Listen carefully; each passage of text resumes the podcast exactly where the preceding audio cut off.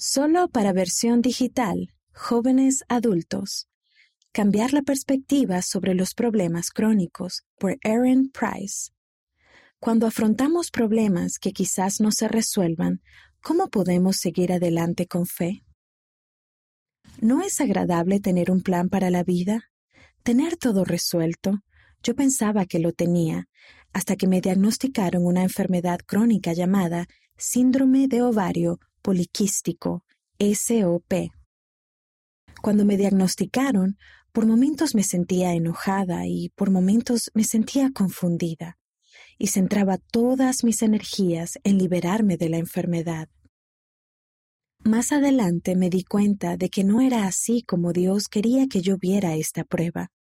El Espíritu me ayudó a liberarme de esas tres actitudes poco saludables con las que tenía dificultades y a reemplazarlas por otras mejores. Este problema es mi culpa.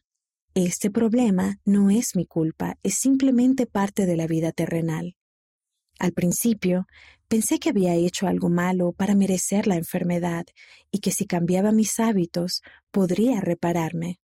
Investigué obsesivamente y probé muchas soluciones que no fueron de mucha ayuda. Cuando acudí al Padre Celestial en busca de respuestas, el Espíritu me ayudó a darme cuenta de que no tenemos la culpa de muchas de las dificultades que afrontamos. Algunos problemas simplemente forman parte de la vida terrenal. El elder Anthony D. Perkins, de los 70, dijo, el sufrimiento no significa que Dios esté disgustado con nuestra vida. Al soltar la culpa y recurrir a la fe, pude hallar esperanza y paz. Este problema debe desaparecer. Puedo hallar gozo aunque el problema siga existiendo. Creía que podía ser sanada por completo si tenía suficiente fe, y me decepcionaba constantemente cuando no sucedía, con el tiempo, aprendí que también es importante tener fe para aceptar no ser sanados. Me encanta el mensaje que el elder David A. Bernard del Quórum de los Doce Apóstoles compartió acerca de un joven con cáncer que pidió una bendición del sacerdocio para sanar. Sin embargo, el elder Bernard le dijo que para ser sanado debía tener fe para no ser sanado también.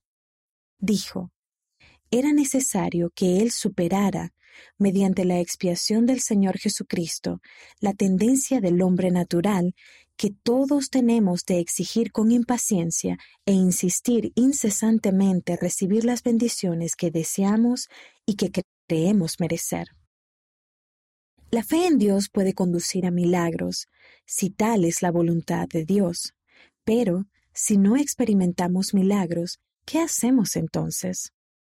En el Nuevo Testamento, Pablo habla acerca de orar para quitar un aguijón en mi carne. Aunque su problema no se resolvió de inmediato, Pablo aprendió a confiar en Dios y a apoyarse en Él a fin de recibir la fortaleza para afrontar un desafío difícil. Te basta mi gracia, porque mi poder se perfecciona en la debilidad.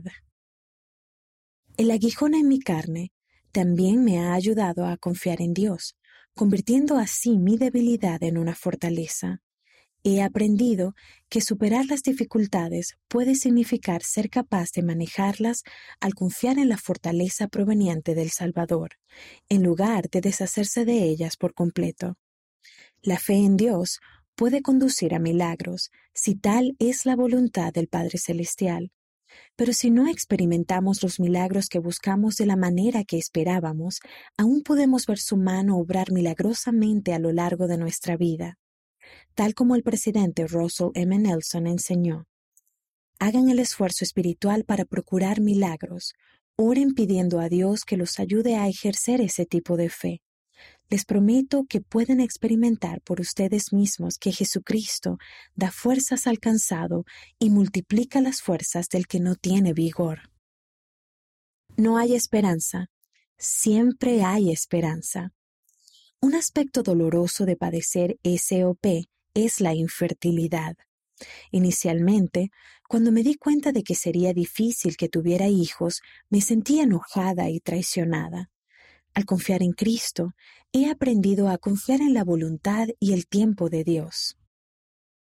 No sé si tendré hijos en esta vida, pero creo, como enseñó el elder Jeffrey R. Holland del Coro de los Doce Apóstoles, que tenemos todos los motivos para esperar bendiciones aún mayores que las que ya hemos recibido. Aunque tus desafíos no se resuelvan, siempre hay esperanza, esperanza en el gozo, esperanza en ayudar a los demás mediante la empatía que has obtenido a través de tus experiencias, esperanza en ayudar a los demás mediante la empatía que has obtenido a través de tus experiencias, y esperanza en muchas bendiciones por venir. Todavía lucho a veces con actitudes poco saludables en cuanto a mis problemas, pero cuando lo hago, miro hacia el Salvador y sus promesas. Si sigo tratando de mejorar de maneras pequeñas cada día, confiando en Dios y pidiéndole ayuda a Él y a los demás, mi futuro rebosará de gozo y bendiciones, y el tuyo también.